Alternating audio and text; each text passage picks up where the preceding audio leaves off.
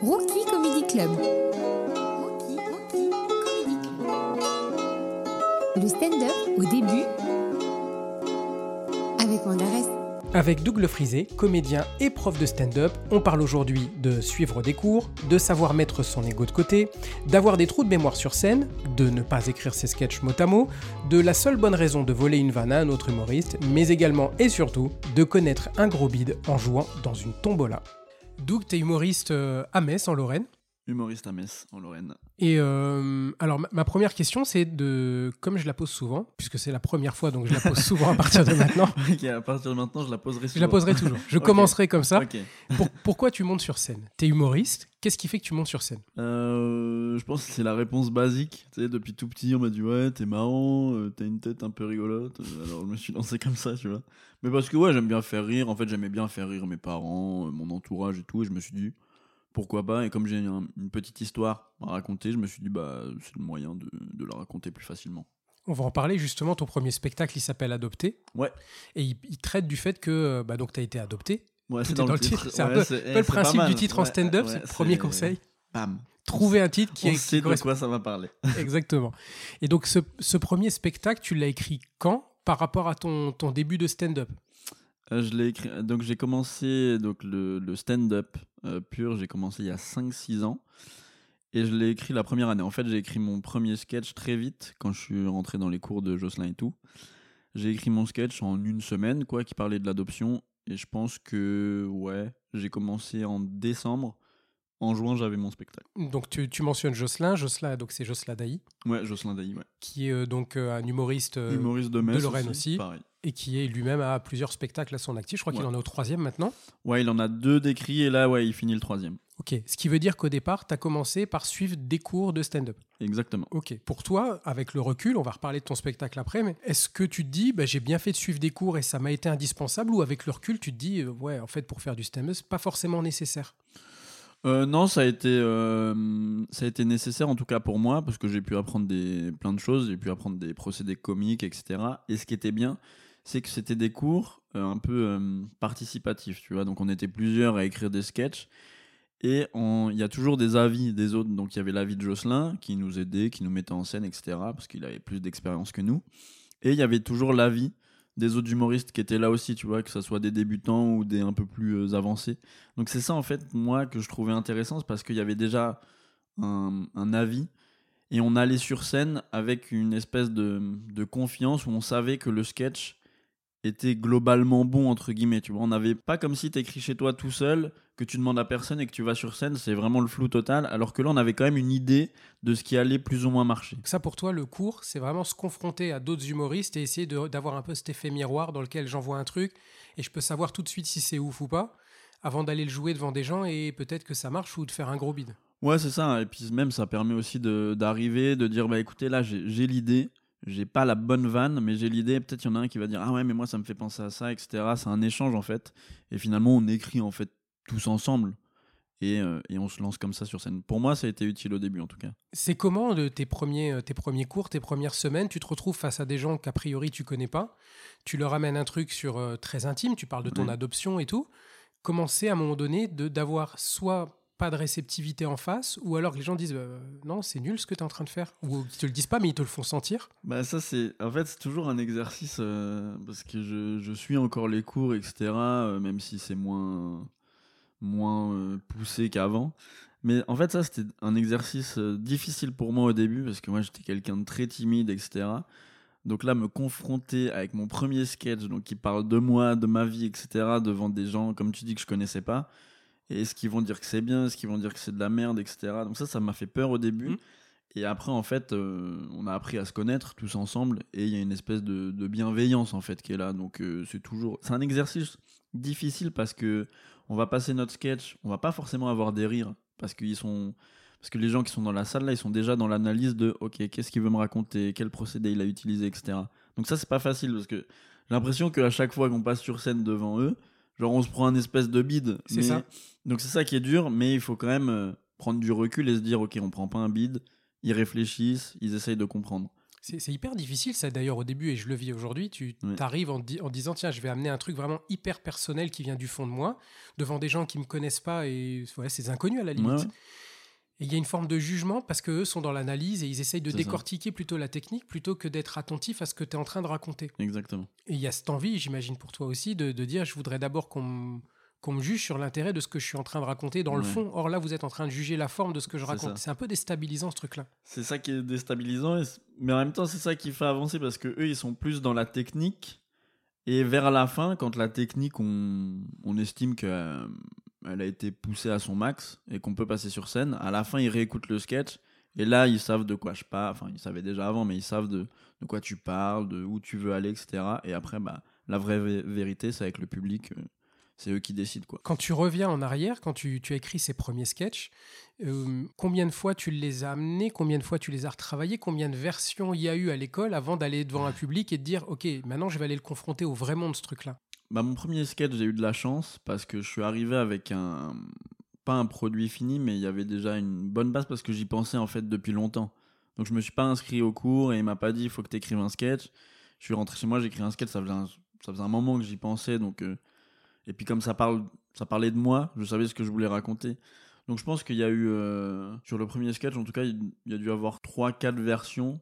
Donc ça fait en gros euh, un mois parce que j'ai dû le passer euh, genre mi-décembre. Après il y a eu les vacances scolaires, etc., les fêtes. Mhm. Et j'ai dû faire ma première scène euh, au mois de février, tu vois. Donc ouais, il y a eu un, un mois et demi. ouais. Et, et tu considères, alors il y, a- il y a des musiciens qui considèrent qu'une chanson, à un moment donné, elle est, elle est jamais terminée, mais il faut savoir la lâcher parce que Mm. sinon tu vas toujours être dessus. Pareil pour les sketchs, est-ce que tu considères qu'un sketch, à un moment donné, c'est fini et ça vit sa vie ou c'est jamais terminé, il faut juste savoir le lâcher à un moment donné ou tu penses que, euh, allez, c'est bien comme ça? Je pense que ça, ça vit. En fait, je pense qu'il y a toujours des petites modifs, euh, des petites trouvailles euh, à force de le jouer, etc. Et au bout d'un moment, que ce soit un sketch ou même un spectacle entier, en fait, je pense qu'on évolue aussi en, en fonction des scènes, des rencontres, etc. Et je pense que c'est naturel, on a envie de passer à autre chose, tu vois. Donc là, je suis vraiment en plus, actuellement, je suis typiquement dans la démarche de. euh, c'est compliqué de jouer pour nous en ce moment, mais j'ai envie de reprendre, mais avec d'autres vannes. J'ai plus envie de. Pas que j'ai plus envie de rejouer le spectacle ou machin, mais j'ai envie de faire autre chose, tu vois. Je comprends. Ça, veut- ça veut dire que tout ce que tu as déjà amené sur scène, dont tu sais que ça fonctionne et tu l'as Mhm. testé et tout, tu te dis la période est propice à venir avec du nouveau matos. Ouais. Et alors, tu arrives là en ce moment à écrire des nouveaux trucs, à te motiver, euh, sans la perspective de les jouer? Euh, écrire des sketchs, t'avouerai que c'est euh, compliqué, tu vois. J'essaye toujours d'écrire des petites vannes, etc. Mais comme on n'arrive pas à se projeter, on sait pas quand est-ce qu'on va pouvoir rejouer, etc. Je suis plus dans une dynamique de j'écris beaucoup de, de vidéos ou de trucs, mais des sketchs, pas trop.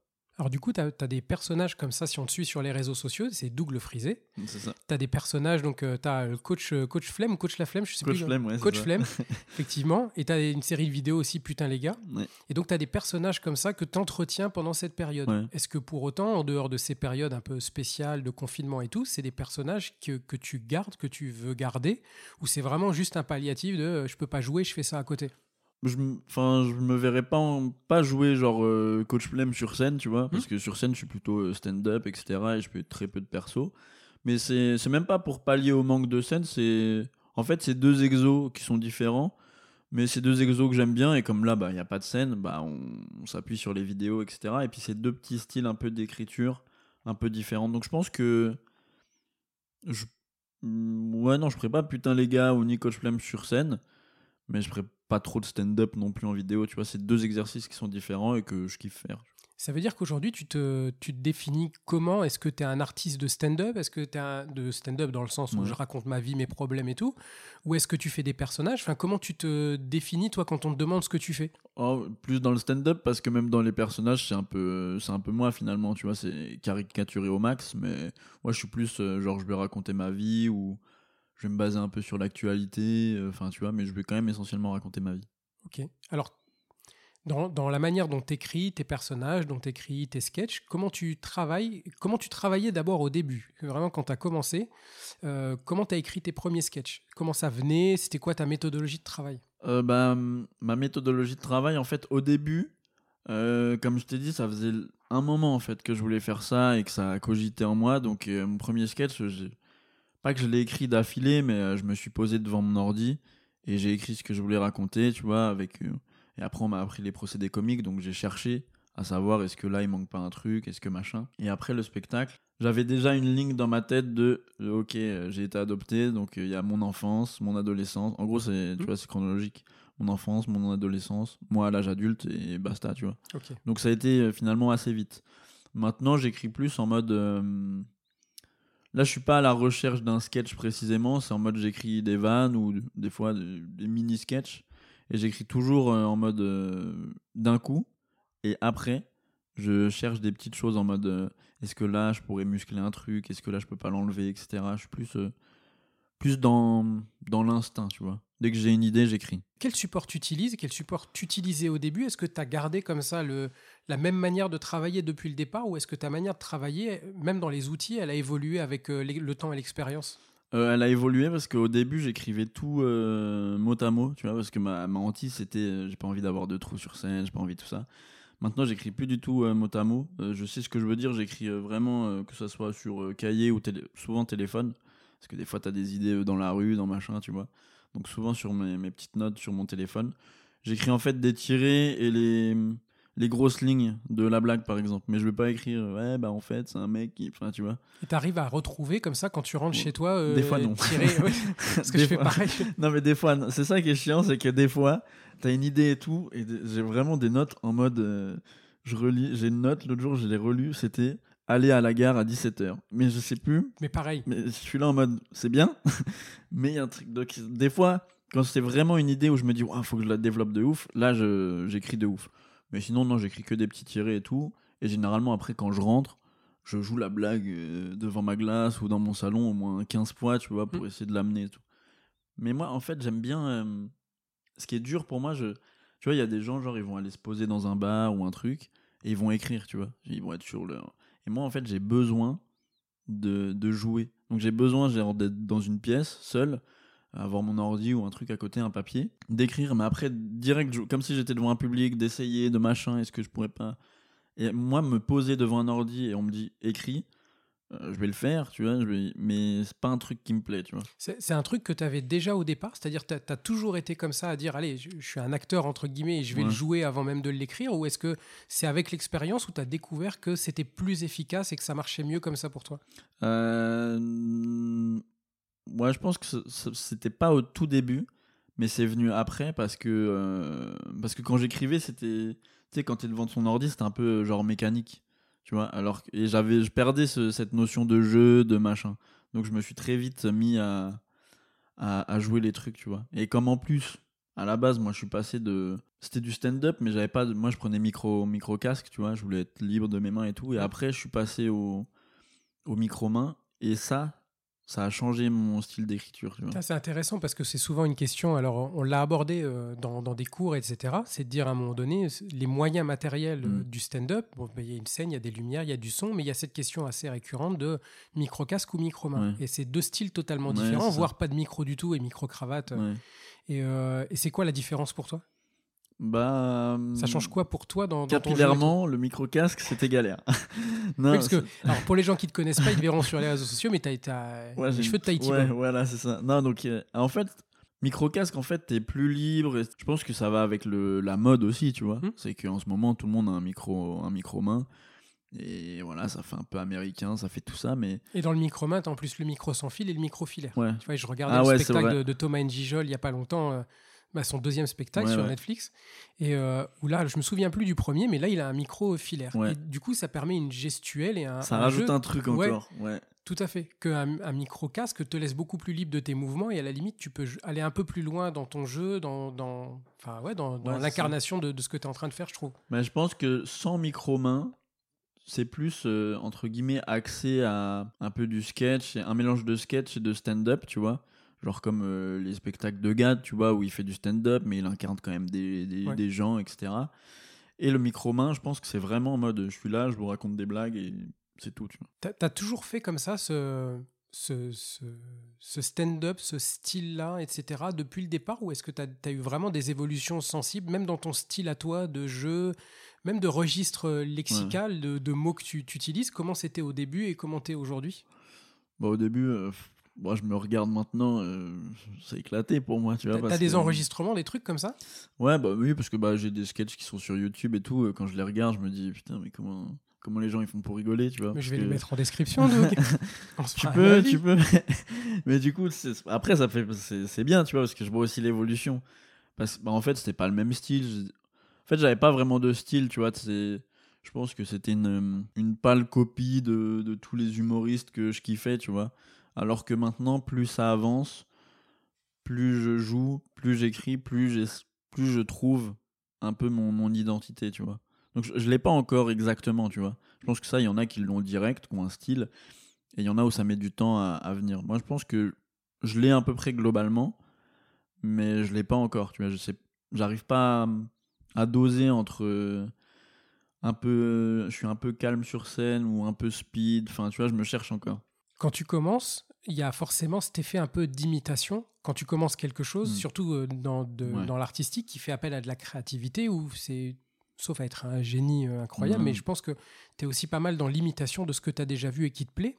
Et c'est des remarques qu'on se fait en cours parfois. Bah tiens, euh, ça, c'est, on dirait une intonation de Ouais. Farid, ou c'est un peu un. Kev Adams, etc.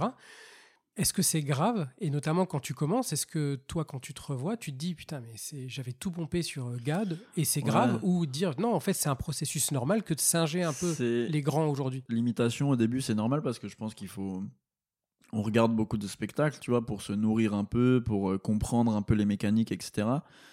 Donc c'est vrai. En fait, je pense que la mauvaise idée, entre guillemets, c'est par exemple de regarder euh, pendant trois heures du, du Gad Elmaleh ou autre, et après d'aller directement écrire. Tu vois, donc forcément, il y aura un impact et tu vas écrire dans le même. Ouais, voilà tout à fait. tu vas écrire dans le même style, etc. Mais je pense que non, au début, c'est un peu normal parce que on fait un peu le, le métier, entre guillemets, des gens qui nous font rêver, tu vois. Donc on, on les imite un peu, etc.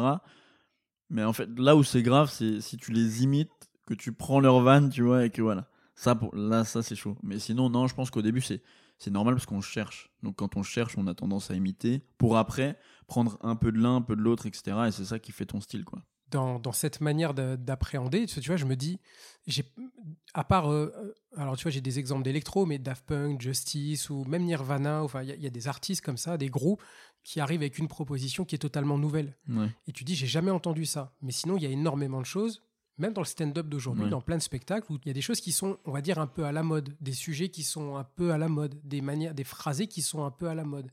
Et je me suis retrouvé avec ça quand, euh, quand j'ai regardé Hexagone de Farid, où j'ai fait cette erreur, comme tu dis, de d'écrire juste Mhm. après. Et je me rendais compte, comme toi, je le jouais dans, dans, dans mon bureau et je me dis, en fait, je suis en, en train de faire exactement la même chose que lui, ouais, le même vois. phrasé. Les, et je trouve ça dangereux, mais il faut en avoir conscience. C'est ça. Ouais, il, faut, il faut avoir conscience de ça. Comme j'ai dit, je pense que c'est normal, euh, surtout quand on débute et qu'on cherche, etc.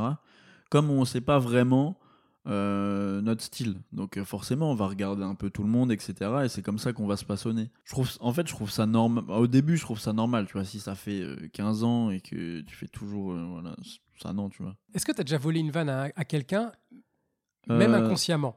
Euh, inconsciemment, ça m'est déjà arrivé, ouais. Ouais. Euh, Mais, mais inconsciemment, mais en fait, euh, j'écrivais et je me suis dit, en fait, elle m'est venue trop vite. Je Tu vois comprends.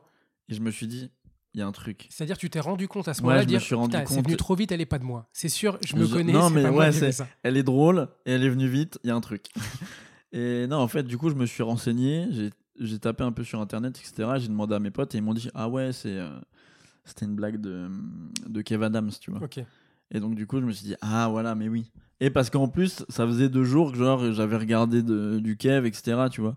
Mais en fait, je m'en suis rendu compte. Après, euh, je pense qu'il y a vol de vanne. Et en fait, je pense qu'il faut discerner. euh, Parce que des fois, euh, genre, tu parlais des sujets un peu qui sont beaucoup traités dans le stand-up. Tu vois, il y a le couple, etc. Donc, il y a plein de sketchs, entre guillemets, qui se ressemblent. Tu vois. Pour moi, ça, euh, ça me choque pas. C'est pas. je veux dire, euh, t'es en couple, tu, vis forcément certaines situations. euh, similaire à plein d'autres. Mais ouais, non, le, vol- le vol de van, non, j'ai jamais. Consciemment, non. Ça- Mais- Alors, faut, faut expliquer euh, pour, euh, pour ceux qui pourraient nous écouter et qui débutent vraiment, c'est un truc, c'est... euh, alors, en France, ça s'est fait, et on parlera de copie comique peut-être, mais, mais aux États-Unis, par exemple, ça, ça se fait pas, ça peut griller une carrière, ce truc-là. Ah bah, c'est tabou, quoi, faut ah pas ouais, le faire. Aux États-Unis, aux États-Unis, ouais, t'es flingué. Tu commences le stand-up, t'as volé une vanne, machin, t'es t'es cuit, quoi. Ça, ça m'est arrivé d'être dans un. Tu vois, je suis allé voir Jason Brokers en octobre 2020. Ouais. C'était la première de son spectacle à Paris et euh, à la Scala. Et il avait des vannes. Et en fait, je lui ai pas volé des vannes. J'avais pas l'intention de lui en voler. Mais je disais, tiens, je peux faire un truc un peu plus fort à ce sujet. Ouais. Et repartir de ce qu'il avait raconté et ça. construire un truc un peu plus fort. Et en rentrant, euh, j'étais à l'hôtel après. Et je me suis dit, mais est-ce que je dois le faire, ça? C'est-à-dire repartir d'une vanne qui est bien et essayer de la muscler, de l'amplifier, de la retourner ailleurs. Je me dis, ouais, mais c'est quand même lui piquer sa vanne. Parce qu'à la base, c'est drôle parce que c'est lui qui ouais. le dit. Ouais, c'est. Parce que, En fait, si tu pars du sujet en mode il a abordé un sujet et que ça, ça te parle et que toi, t'as envie d'en parler avec tes, tes vannes, ton style et tout, ouais, tu vois. Mais après, je comprends le, le doute que tu peux avoir en mode euh, du coup, en fait, je repars quand même de sa vanne. Donc, est-ce que je lui vole? Est-ce que je. Il y a ce principe. Tu as déjà vu le film The Social Network? Euh, ouais, mais il y a Sur longtemps. Mais de ouais, de Facebook, ouais. Et à un moment donné, euh, Jesse Eisenberg, qui joue le rôle de Mark Zuckerberg, il, il a volé plus ou moins l'idée Mhm. de Facebook à d'autres mecs. Ouais. Et euh, lors d'une audition à un procès, il dit mais enfin ils ont inventé une chaise et j'ai inventé une meilleure chaise.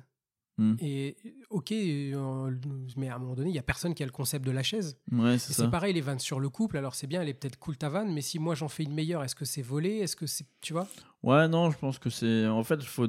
Je pense que c'est là où il faut différencier un vol de vanne euh, pur, en mode euh, mot pour mot. ouais, tu changes limite quelques mots, mais voilà. Ou ça, je trouve ça, c'est à bannir, tu vois. Mm. Faut jamais faire ça. Et traiter d'un sujet, tu vois. Parce qu'au bout d'un moment, on- enfin là, c'est comme si il y a un mec qui sort un sketch sur le Covid. Toi, tu ressors ça et qui va te dire Ouais, t'as fait le même truc que moi. Alors, non, c'est juste qu'on vit la même chose. T'es en train que d'écrire tout le stand-up parisien de Ouais, 2020 là. ouais, c'est ça. C'est c'est Je sais dur. pas si vous avez remarqué, mais le confinement. non, mais tu vois. Ouais, ça s'est passé comment votre confinement? Moi j'ai rien fait, ça Ouais. tombe bien, j'ai toujours rien fait. Voilà, point, merci, c'est tout pour moi. Il y a que des artistes qui font C'est ça. exactement ça. Non, mais tu vois, c'est. Je pense qu'il faut différencier les sujets. Si euh, il y en a qui débutent ou s'il y en a qui sont intéressés par des sujets communs, je conseille quand même d'aller regarder un max de sketchs pour voir déjà euh, faire une idée, donc déjà de comment amener les choses, mais surtout pour voir que vous vouliez pas de vanne, même sans faire exprès, parce que sans faire exprès, je pense que ça arrive. Inconsciemment, ça arrive. Je pense aussi. Et enfin, ça m- ça m'est arrivé et je pense que ça arrive à tout le monde. Ouais, ouais, mais Par influence, Ouais, parce que tu intègres des trucs que tu as vus depuis que tu es gamin. Enfin, je- les spectacles de Jamel ou de Gad, etc. Il y a forcément des tournures, des vannes, des mots que tu t'es appropriés, qui sont même rentrés dans ton langage courant depuis des années, que tu utilises tous les jours et que tu vas replacer et en dire Oui, mais c'est Jamel qui dit ça. Oui, je sais, mais enfin, je le dis depuis 20 ans aussi. Et... Après, on peut reprendre des vannes si t'es en soirée euh, avec tes potes pour les faire marrer s'ils connaissent pas trop. Ah tu peux, tu vois. Donc il y a une forme de jurisprudence. Où- euh, Dans le cercle du stand-up, ça se fait pas. Ouais, mais voilà, avec tes potes, des fois, tu peux te lancer deux, deux trois phrases et dire Ah putain, t'es vraiment trop drôle. Mais après, tu dis pas. Oui, donc tu- jamais tu dis ouais, euh, elle Ouais, est pas non, de moi mais ça. ouais. Quand on Ou- dit mais des fois, il y a des potes qui te grillent, tu vois, forcément, ça m'est arrivé deux, trois fois comme ça. Tes potes qui te regardent en mode ouais, ça reste entre nous, ok, ok. Mais en mode là, on est en soirée, tu vois, ça va. On n'est pas sur scène euh, devant des gens. Vous avez vu ma vanne? Que- Non, com- c'est pas la mienne. comment tu réagis d'ailleurs quand euh, que tu es avec d'autres humoristes ou d'ailleurs et qu'on te dit bah non mais il y a un doute comme ça, tu es sûr que cette vanne elle est pas un tel ou elle a pas déjà été faite, tu fais quoi? Tu l'enlèves ou tu la gardes et tu dis bah de la merde tant qu'on me prouve pas le reste, euh, je la garde, je considère qu'elle est à moi tant qu'on me la prouve pas. Ah, euh, non, bah, je, je me, en fait, je, me, je vais me renseigner. Je vais dire, ah, ok, bah, je savais pas. Enfin, j'essaye de. Tu calmes le truc, tu vois. Ça m'est aussi arrivé une fois où j'avais une, une espèce de blague similaire, tu vois, et je m'étais pas rendu compte. Mm. Le gars me l'a dit gentiment, tu vois. Et puis, je dis, bah, écoute, mec, désolé, tu vois. Je suis en mode. euh, parce qu'effectivement, tu vois, lui, il l'avait fait euh, avant moi. Donc, euh, aucun stress, désolé. C'était même pas une. C'est une espèce de chute similaire, tu vois, pas sur le même sujet, mais ça peut y ressembler, tu vois. On peut se dire, pas qu'il a pas volé la vanne, mais il a un peu, tu vois. Donc moi, si on me dit ça et qu'on enfin, qu'on me prouve, entre guillemets, ou même... des- En fait, je suis pas une vanne près, tu vois. Je me dis, bon, euh, ok, je vais en écrire d'autres, tu vois. C'est pas... Tu, tu parlais d'ailleurs de mettre tes, tes sketchs sur YouTube. C'est quelque chose que tu as fait très vite au début ou c'est venu à partir du moment où tu as joué tes sketchs sur scène Il y a eu des captations, un truc enfin, C'était quoi le parti? C'est vraiment je mets tout tout de suite, histoire de me faire connaître et d'arroser un Bah, max ou euh, ah, il faut que ça ressemble un peu à quelque chose qui a un peu des y a- bonnes conditions Il y a ça aussi, tu vois, au début, euh, tu fais ta, ta première scène, t'es content parce que t'as franchi le cap.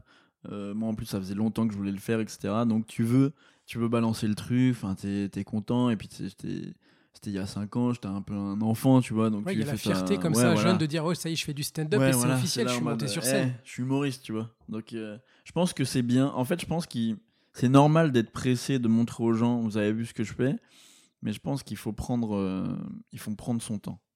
À quel moment d'ailleurs tu t'es autorisé à dire je suis humoriste, ça y est, c'est officiel? Je- en vrai, j'ai encore du mal avec ça, tu vois, même si euh, je suis conscient que j'ai fait des trucs cool et que, tu vois, je commence à avoir une petite expérience.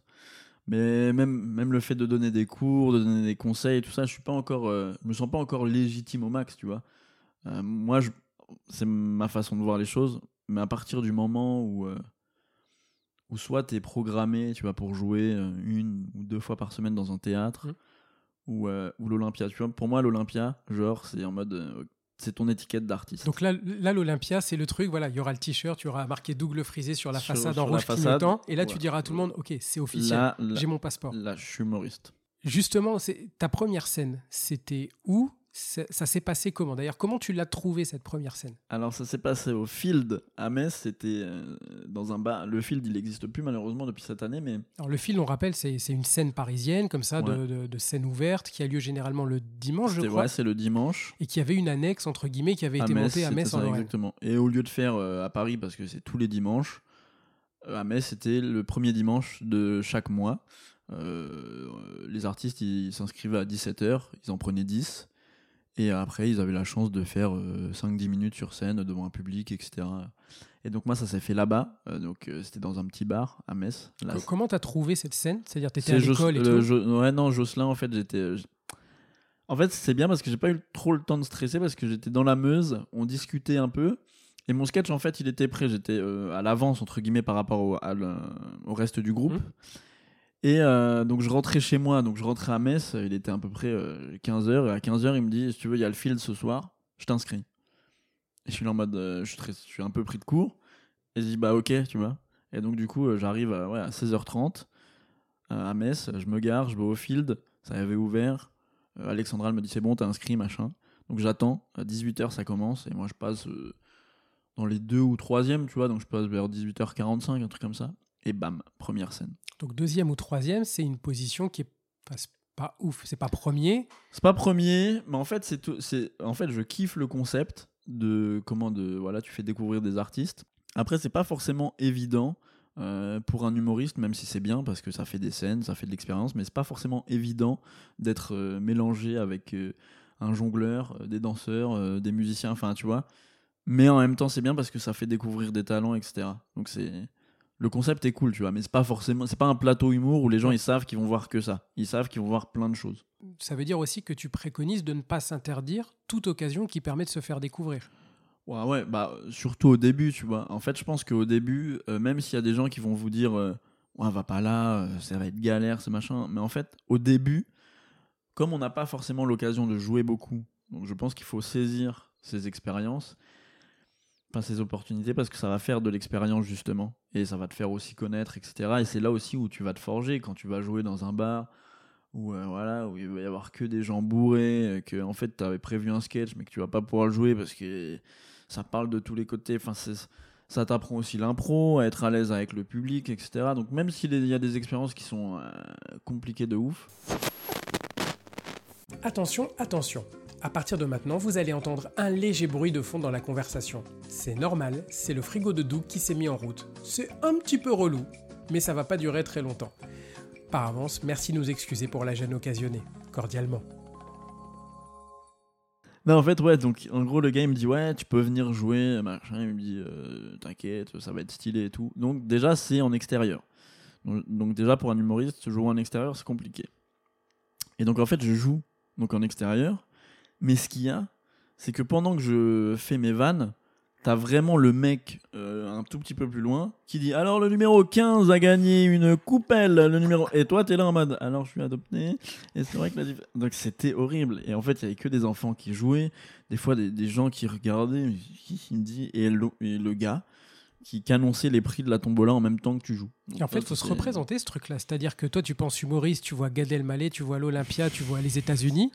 Et en fait, ça revient parfois à jouer dans un bar avec trois mecs bourrés que tu n'arrives pas à canaliser. ah ouais, Et c'est jouer dans des conditions qui sont matériellement pas cool pour jouer. Et c'est ça aussi débuter le stand-up. C'est ça, et je pense que ça te forge, et c'est en mode, euh, ok, je t'envoie plein d'épreuves, si vraiment tu veux faire ça, bah tu vas connaître ça, tu vas conna- avant le la réussite et les scènes euh, un peu plus cool, tu vas galérer quand même, tu vois, pour voir si vraiment tu veux faire ça. Et donc ta première scène au field, t'es euh, voilà, es dans les coulisses, t'attends de jouer. C'est comment pour toi? Ouais, C'est stressant. Stressant de ouf. Euh, je suis pas bien, je suis au bout de ma vie, je me dis, ouais, c'est pas pour moi, je veux pas faire ça et tout. Je- Elle appelle elle, le prochain, on appelle, on appelle Doug. Donc t'as l'impression que ton cœur, soit il s'arrête, soit il bat trop vite, ou il y a un truc. T'es sur scène, je suis lancé. Euh, Presta est cool. En fait, j'ai mes premiers rires au bout de bah, la première vanne, j'ai mes premiers rires, donc tu te détends. Et en fait, en plein milieu de mon sketch, j'ai un trou de mémoire. Ça, c'était ma hantise. Trou de mémoire de ouf. T'as l'impression que ça dure une heure. Ça a duré trois secondes. C'est en mode. euh, là, les gens, ils font. Il a un trou. Ok, on l'applaudit. Super. Et après, je suis parti en mode. J'ai retrouvé et je me suis pas arrêté. Donc, c'était une première scène. euh, cool, mais ce trou, quoi. C'était ma hantise et il a été là. Et c'est à partir de là où je me suis dit. Faut que je euh, trouve des conseils, que je regarde des trucs pour savoir comment ne pas avoir de trou, tu vois. Alors justement, je, vais y revenir parce que ma première scène, elle s'est passée exactement comme ça. Le stress, etc. On appelle ton nom, euh, le cœur se Ah met à ouais, délire. vas, tu prends le micro, t'enchaînes direct, premier rire très vite, tu te mets en confiance et à un moment donné, Boum. le trou. et je me suis demandé si c'était pas le fait d'avoir anticipé, d'avoir craint ce trou qui l'avait amené, tu vois. Je pense qu'il y a de ça aussi, parce que. C'est comme quand tu dis ouais, euh, voilà. tombe pas, tombe pas, bam, ta Bah, gueule tu, par bam, tu tombes, ouais, parce que tu penses qu'à ça, t'es focus là-dessus. Et je pense parce que, comme moi, j'écrivais vraiment euh, mot à mot, en fait, je pense que là, à la période là, j'ai dû oublier euh, un petit mot ou un truc, et ça m'a perturbé, tu vois. Et c'est pour ça que depuis ce jour-là, j'écris plus tout mot à mot, tu vois. Je sais ce que je veux dire, donc c'est bon, tu vois. Comment tu t'es rattrapé à ce moment-là? Première scène, comment t'as rebondi et comment tu fais aujourd'hui dans ces cas-là? J'ai j'ai pas rebondi, j'ai vraiment, j'étais là devant les gens il y a eu un petit blanc, les gens ils ont compris, le public en plus, elle avait été bienveillante avec moi juste avant, tu vois, c'est sa première scène, etc. Tout ça. Donc, public, euh, il applaudit, tu vois. Et pendant qu'il applaudit, je retrouve ce que, ce que je dis, et là, dans ma tête, je suis en mode. Va vite jusqu'à la fin. et en mode, je, je vais vite, même il y a certaines vannes où je les mâche parce que je veux plus qu'il y ait de trous, donc à la limite, je laisse même pas les gens rire. Je- mais je suis, je suis quand même à l'aise, tu vois. C'est ça m'a fait un peu chier, tu vois, mais c'était quand même cool. C'était une vraie, c'était une première scène cool. Est-ce que d'ailleurs une première scène, ça doit être bon? Ça peut être bon et ça peut être euh, pas bon, tu vois. Parce que c'est quoi, le, enfin pour toi, quand, quand tu l'as fait, hormis le fait qu'on t'a dit, bah viens, euh, et que tu t'es dit, bah un peu pris par le timing, j'y vais, Ouais. mais t'y allais pour faire quoi? T'y allais pour euh, tester des trucs, pour voir si ça fonctionnait T'y allais pour dire, check, allez, je suis monté sur scène une fois Enfin, t'y allais dans Bah, quel c'était état un d'esprit mélange de tout ça. C'était en mode euh, fierté parce que je vous présente mon premier sketch. Euh, je veux voir comment ça réagit parce que bah, j'avais déjà fait du théâtre avant, mais là c'est un truc que j'ai écrit. Même si on m'a aidé, tu vois, c'est un truc que j'ai écrit, que je présente au public. Je monte sur la scène pour la première fois pour... avec un truc que j'ai fait, etc. Comment ça va être perçu? C'était tout un mélange de ça. Et tu, tu le- tu l'as enregistré, tu l'as revu, enfin, t'en as Mm. gardé quelque chose de ça? Je l'ai pu parce que mon ordi il est cassé. Et du coup, euh, enfin j'avais un ancien ordi et tout. Alors, pre- Mais- premier, euh, gardez ce que vous faites, Ouais. mettez-les sur un Ouais, cloud à ouais. disque dur, ne vous laissez pas avoir par le ça. plantage du disque Ah dur. là là. Ah non, dommage. Euh, C'est dommage, on pourra pas revoir, tu pourras pas passer l'extrait. Mais euh, ouais, je l'ai gardé. Et euh, moi, je- bah, j'étais focus sur le, le trou, tu vois, à chaque fois. Mais je l'ai gardé parce qu'après, l'évolution était bien. Parce que j'avais un style au début. J'essayais d'être beau, tu vois, avec petite chemise. Même ça, tu vois. Au début, c'était petite chemise, machin et tout. Aujourd'hui, c'est jean troué, euh, t-shirt un peu long, t-shirt, euh, t-shirt un peu long. la petite basket qui va bien, Voilà. la Air Force One. Voilà, et on est bien, on est à l'aise. D'ailleurs, ton, ton style du départ, donc tu as, vu aussi une évolution euh, Ouais, bah stylistique comme ça? Tu as trouvé un style pour Ouais, aller sur parce scène? que on, pas qu'on nous a conditionné, mais tu sais, on s'était dit la chaîne, c'est quand même un truc, euh, faut être présentable, faut être machin, tu vois. Et euh, donc très vite, tu vois, genre, euh, il y a une vidéo, euh, si tu retrouves le lien et tout. Donc c'était au Festival Humour de Lorraine, j'ai une espèce de, de, de- de maillot avec une veste blazer, tu vois. Deux fois trop grande pour Tu es moi. magnifique. Ah, j'ai vu est- cette vidéo, elle est incroyable. Je mettrai le, non, lien en description. Fou. Quand je revois ça, je me dis what? Et, euh, et maintenant, ouais, c'est plus du tout ça. Moi, je suis maintenant en mode la scène, ok, c'est sérieux, mais euh, j'ai envie d'être à l'aise. Tu vois ce que je veux dire Ça veut dire que tu as une style. tenue spéciale pour aller sur scène où tu te dis j'y vais. euh, alors, ok, j'ai peut-être des fringues un peu propres par rapport à Ouais, quand je suis arrivé, mais ouais, des- j'ai pas une tenue spéciale? Bah, j'ai- si généralement c'est quand même euh, pantalon un peu un peu sombre quand même, mais euh, tu vois un peu un peu troué, j'aime bien. Et puis euh, soit t-shirt noir ou blanc, mais un peu long, tu vois, oversize. Hmm. Ça, j'aime bien. Tu, tu te ménages pas forcément une tenue spéciale pour aller sur scène? T'as pas un truc dans l'armoire bien plié, bien, bien propre, bien rangé? Non, c'est toujours en mode. je- bah, jean sombre, un peu. Tu vois. Bon, après, j'aime bien les jeans troués, etc. Mais jean sombre, avec soit un t-shirt noir ou blanc, un peu oversize, tu vois. Mais je suis en mode vraiment euh, détente. Si, des fois, après, j'aime bien les, les petites vestes aussi, tu vois, en mode euh, des petits bombers ou des trucs comme ça. Mais sinon, j'ai pas vraiment une tenue où je la mets que pour jouer, quoi. Tu disais tout à l'heure que tu as commencé le stand-up parce que tu étais le petit marrant, entre guillemets. Ouais. Mais euh, comment on passe de euh, je, fais, euh, je fais rire ma famille, je fais rire mes potes, etc., à dire tiens, je pourrais peut-être en faire euh, un loisir, voire un métier. C'est- il se fait où le déclic? Euh, le déclic, il se fait. euh, Bah, en fait, il se fait à force de, jouer, tu vois. Donc, tu ok, je suis capable de faire rire euh, ma famille, mes amis. Et bon, ça, c'est entre guillemets simple parce que c'est un public qui est acquis. Et du coup, tu écris ton premier sketch, tu passes et tu te dis, tu as tes premiers rires et tu te dis, ok, donc je peux faire rire d'autres personnes. Donc, je vais voir jusqu'à combien de personnes je peux faire rire, etc. Et qui peut adhérer à mon humour. Donc, je pense que le déclic, il se fait. À force de jouer, tu vois. S'il y a pas, je me suis pas vraiment dit, euh, ok, le déclic c'est maintenant, je vais, tu vois. C'est à force de jouer, tu te dis, ok, donc là ça parle aux gens, enfin, tu vois. Pour autant, un jour, tu, t'es, tu te dis ok, je vais passer de ça et je fais la démarche d'aller m'inscrire dans un cours de théâtre, en fait. Bah, j'ai fait la démarche parce que, en fait, c'est, j'étais venu à Metz, moi, parce que j'a- j'avais commencé un DUT euh, dans le commerce. Mhm. C'était en mode, je voulais avoir un petit diplôme euh, pour rassurer mes parents, entre guillemets. J'ai mon bac plus 2. Euh, maintenant, euh, j'aimerais bien me lancer dans le stand-up, etc. Mais j'ai pas du tout euh, kiffé le diplôme là. Ouais. Du coup, j'ai cherché sur internet stand-up à Metz. Je suis tombé sur les, les cours de Jocelyn et je me suis dit, ok, bah, je fonce. J'ai fait pareil que toi, en fait. Au moment de, de commencer, je me suis dit tiens, ça m'intéresse. Tapais Ouais. stand-up mess, il y avait marqué la fabrique et, euh, Et bim. et je, suis, je suis tombé à la fabrique. Tu disais, là, je, le DUT, euh, un peu la relation aussi, ben, avoir une formation, les parents qui est derrière et tout. Quand tu leur dis que tu fais du stand-up, là, au début, tu leur dis, tiens, je vais commencer un truc. Dans l'idée, c'est d'en faire un job ou c'est vraiment, euh, je vais toucher à ça et je vais voir si ça me plaît et peut-être un loisir Non, dans l'idée, c'est de- d'en faire un job parce que depuis que j'ai euh, 10, 10 ans, on va dire, je veux euh, soit être dans la comédie, soit être sur scène, tu vois. Donc, donc j'ai déjà dans l'idée de je veux euh, réussir là-dedans. Mais euh, le but, c'est vraiment en mode quand tu dis à tes parents, ouais, ok, je me lance dans des métiers artistiques. Euh, ils sont pas trop sûrs parce que c'est pas pas très sécurisant comme métier etc donc je suis plus en mode euh, je fais des études j'ai mon bac plus 2 et si jamais ça marche pas j'ai quand même un petit, un petit bagage derrière pour trouver un petit truc. D'autant que tu as le, on va dire, le contexte un peu géographique, c'est-à-dire que quand tu dis que tu veux faire du stand-up quand tu es à Paris parce qu'il y a un écosystème de comédie club et, et tout, c'est un, un peu plus crédible, entre Ouais. guillemets, mais j'imagine que quand tu dis à tes parents dans la Meuse que tu veux aller faire du stand-up, ils disent c'est- Ils disent c'est quoi le stand-up déjà Ah ouais. Non, ouais, non, c'est sûr que là ils se disent, oui, c'est sûr que, enfin, eux ils sont plus en mode, bah, pas que c'est pas pour moi, parce que mes parents m'ont toujours soutenu, tu vois, mais ils sont plus en mode, euh, tu sais, pour réussir, faut avoir des connaissances, faut avoir si, enfin, tu vois, ils sont dans, dans ce cliché-là, tu vois. Mais pour moi, il n'y avait pas de frontière, je me suis dit, bah, il y en a, ils viennent de, de tout, tout petits villages, ils ont réussi, donc euh, pourquoi pas moi, tu vois. Ouais, je, je comprends. Et euh, finalement, quand tu commences le stand-up, à quel point tu, tu te. Allez, on va dire, tu te crées un personnage, c'est-à-dire que est-ce que tu arrives en disant bah, c'est moi, euh, Doug, et je suis comme ça dans la vie et je suis comme ça sur scène, ou est-ce que tu commences déjà, dès le départ, à te construire une forme de personnage en disant bah, sur scène, je serai. Allez, j'aurai des caractéristiques un petit peu Mm. particulières quand je suis sur scène?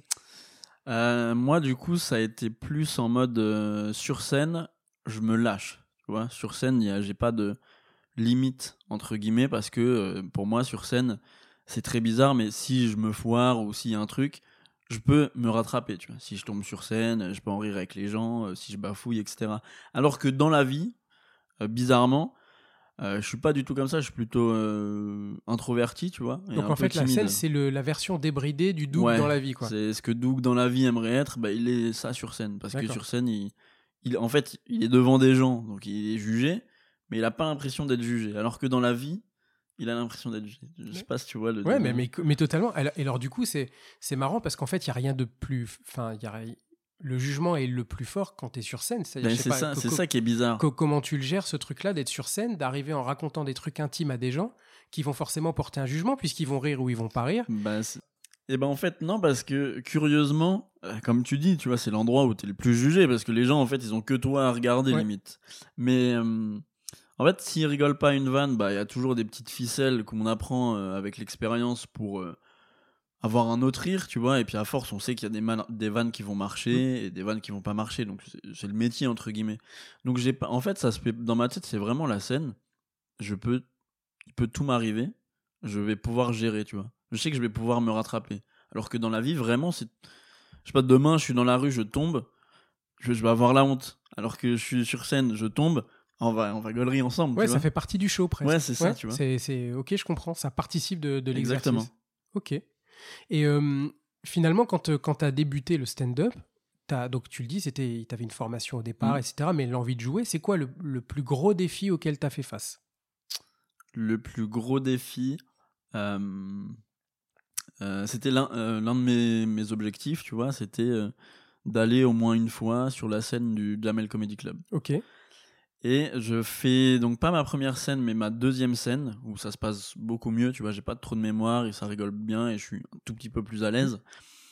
Et donc t'as euh, ce sentiment un petit peu de, de confiance, tu vois, tu viens de faire rire des gens, ça y est, t'es sur scène, t'as l'impression que demain on va t'appeler et te dire ah t'es le nouveau gars, enfin tu vois.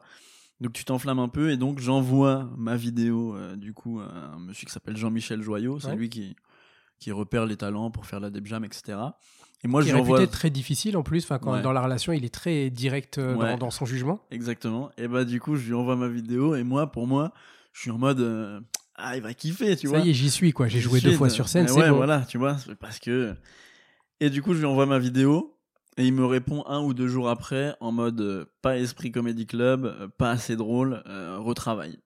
Donc je me prends une, une claque tu vois. Deuxième scène. C'est-à-dire Ouais. que tu avais fait Deux- deux deuxième, scènes. et- scène ouais. Et, et à ce moment-là, tu dis tiens, j'ai fait deux scènes. Ouais, je peux, je peux Ouais. faire jamais le comique. C'est-à-dire, tu vois, je me suis inscrit au foot, j'ai fait deux matchs. Ah, peux faire la Ligue des Ouais Champions. voilà demain je joue à Paris tu vois. Mais parce que tu sais t'es dans l'euphorie du truc. Bien sûr. Et, euh, et je pense que ça, ça arrive sûrement à tous, tu vois, parce que t'es dans le délire, ça se passe bien, donc tu kiffes, et tu dis, ok, je suis champion du monde, entre guillemets. Mm. Et du coup, ça, ça m'a fait du bien. Ça m'a fait mal, au, ça m'a fait mal, tu vois, au début, mais en fait, ça m'a servi parce que je me suis dit, ok, et ben, ça m'a poussé direct à écrire, en fait. Je me suis dit, ok, si ça, c'est pas Esprit Ça Comedy t'a remis au boulot. Ouais, je me suis dit, bah, je vais faire autre chose. Donc j'ai refait un sketch, je lui ai réenvoyé. Il m'a dit un peu mieux, ça correspond toujours pas, mais là, il m'a envoyé on garde contact. Donc le on garde contact, je me suis dit, ok, j'ai une petite marge de progression. Et je jouais, je jouais, et j'ai dû. Franchement, je lui ai écrit beaucoup, tu vois, parce que c'était mon rêve, au moins juste d'en faire une, tu vois. Et euh, j'y arrivais pas, machin. euh, et je. Il y a ce fameux extrait où je suis avec ma veste, là, tu vois. Donc je lui envoie ça, c'est en mode euh, dernier recours, mec, je t'envoie ça et tout. Il me dit ouais, c'est pas mal, on sent que t'es un peu plus à l'aise, mais ouais non, faut que tu retravailles des trucs, machin et tout. Je me dis mais qu'est-ce qu'il faut que je fasse? Et c'est à partir de ce moment-là que je prends le micro main. Et je prends le micro main. T'avais un micro casque. Ouais, j'avais un micro casque. Je prends le micro main. On est dans une vieille cave à Pont-à-Mousson. Il y a 20 Pont-à-Mousson, donc c'est entre Metz et Nancy. entre Metz et Nancy, ouais. Il y a 20-25 personnes, tu vois, c'est un- dans une soirée en mode bar en haut, etc., humoriste en bas, tout ça c'est stylé, tu vois. Euh, je fais des nouvelles vannes, j'ai juste micro-main, euh, je lui envoie ça et je me dis, bah de toute façon on s'en fout, je vais lui envoyer ça. Et deux jours après, il me répond, ok, est-ce que t'es libre le mardi euh, 10 janvier? Et là, c'est Génial. c'est le feu. Et ça, il y a eu un an, un an et demi Donc entre le premier passage, le premier envoi d'une vidéo et euh, le fait qu'ils me disent euh, ok viens. Esprit Comedy Club, donc c'est une cave entre Metz et Nancy avec un micro main. Ouais, c'est hyper mais- simple.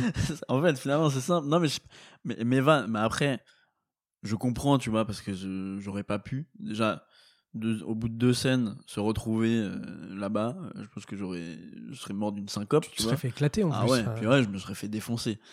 Mais en fait, ça m'a servi, ça m'a boosté parce que je me suis dit, ok, il m'a dit non, mais je vais faire, tu vois, je vais travailler, je vais travailler. Et surtout, en fait, ça m'a aidé, je pense, à, à m'écouter dans le sens, euh, ouais, le micro-casque, ça me saoulait, en fait, tu vois. Et je me suis dit, ah, je suis micro-main, j'avais écrit des vannes plus fortes, et voilà, tu vois. Et du coup, tu te dis quoi? Tu te dis, euh, j'ai vu trop gros tout de suite ou au contraire Ouais. tu dis ouais j'ai j'ai peut-être vu trop gros mais en fait heureusement que j'ai vu trop gros parce que ça m'a ça m'a mis au boulot. Bah ouais, je pense qu'il faut, euh, même si ça se passe bien, faut garder les pieds sur terre. Après, j'avais, je me suis, j'ai eu un moment d'euphorie, tu vois, ce qui est normal, je pense, tu vois, cet excès un peu de confiance, etc.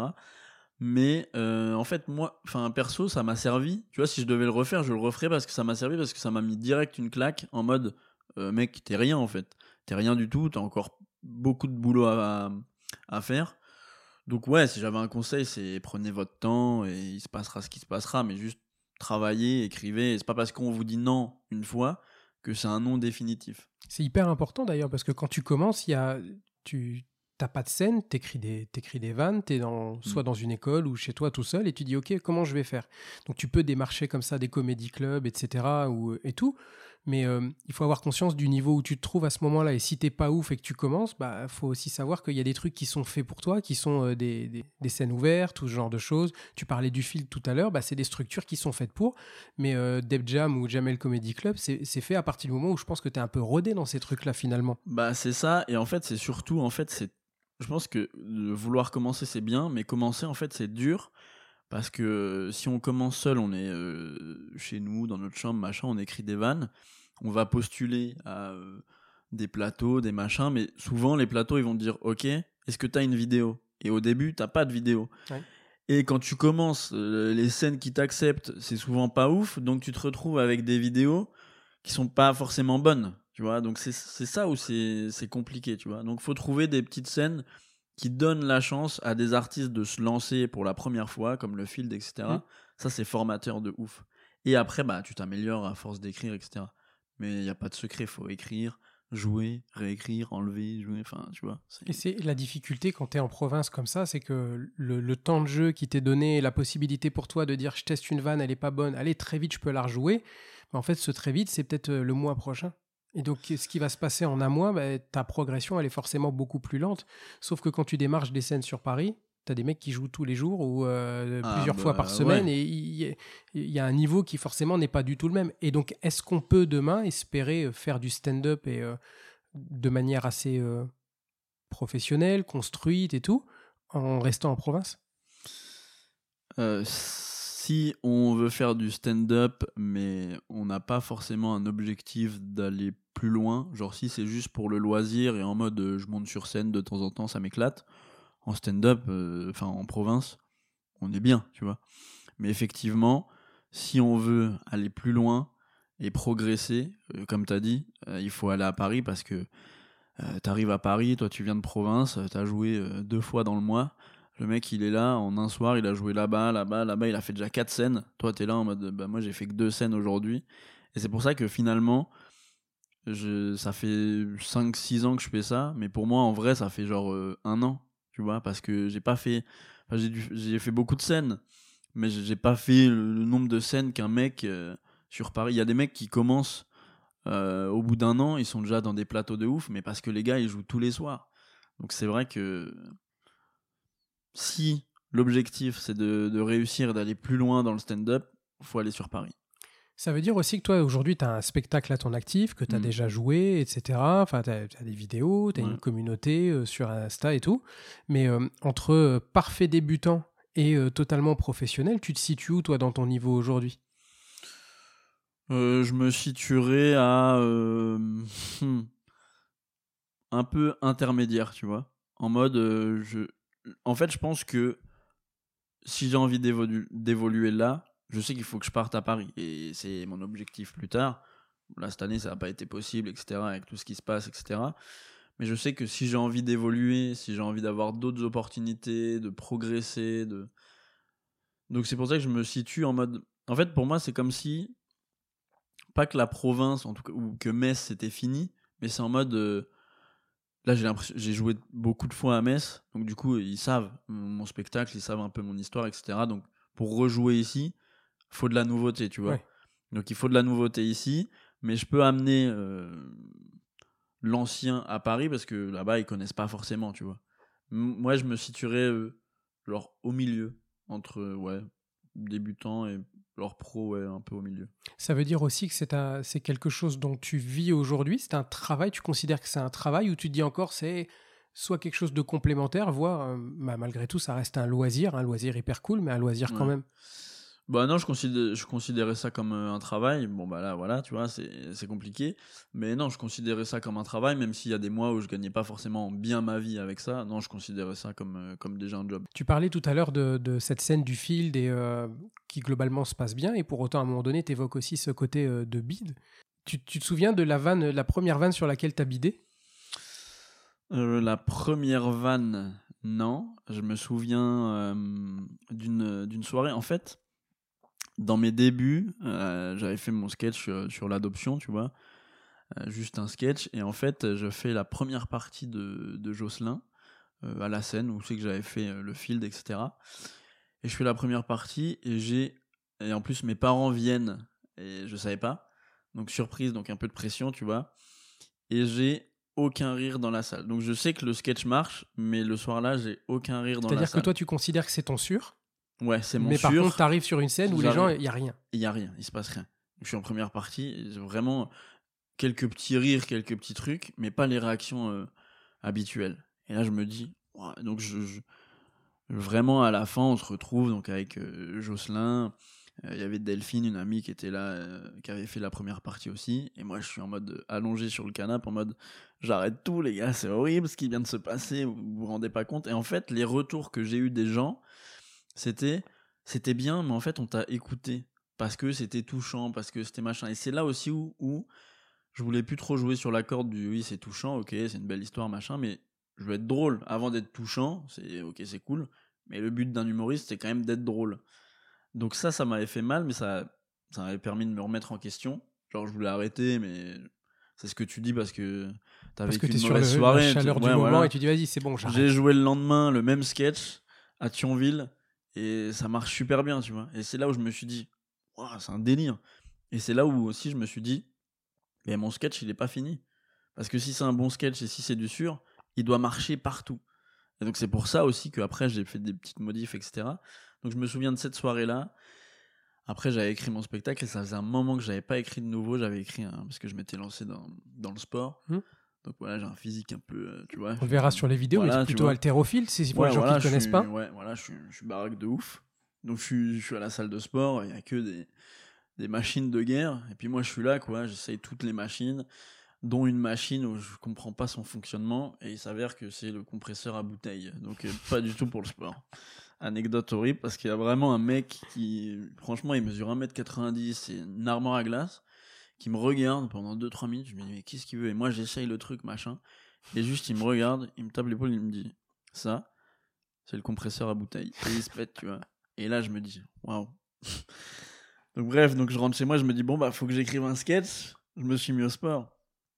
Et je joue ce sketch-là. Et euh, les seuls rires que j'ai eu, c'est à chaque vanne, donc blanc. Et je disais, bon, bah, celle-là, je vais pas la refaire. Et en fait, j'avais que des rires comme ça, tu vois. Et en fait, donc gros bide, tu vois. Mais j'ai pu me rattraper parce que j'avais déjà un peu d'expérience, etc. Avec des petites ficelles en mode, ouais, celle-là, elle est pas de moi. Enfin, tu vois. Et en fait, je suis dans les... après, je suis dans les loges parce que j'étais entre deux matchs d'impro. Déjà, ouais, les conditions étaient pas ouf parce qu'il y avait un match d'impro. Au lieu d'avoir l'entracte, moi, je suis venu faire des blagues. Donc, les gens qui étaient conditionnés au match d'impro, là, ils se tapent Il y a un autre contenu et tout. et ouais. tu vois. Et après, ils rematchent d'impro.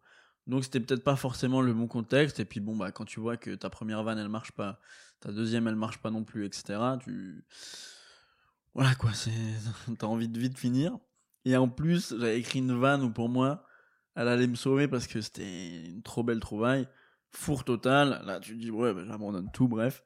Et je suis dans les loges. Et en fait, je me suis jamais senti. C'est trop bizarre, mais je me suis jamais senti aussi- bien. Parce que Après un bide. Ouais. Mais parce que je me suis dit, ok, ça fait mal, mais je me suis dit, ok, c'est... faut que je travaille. Tu vois, en fait, c'est. Maintenant, je suis plus en mode. euh, Je m'en fous qu'une vanne, elle marche pas, tu vois, c'est.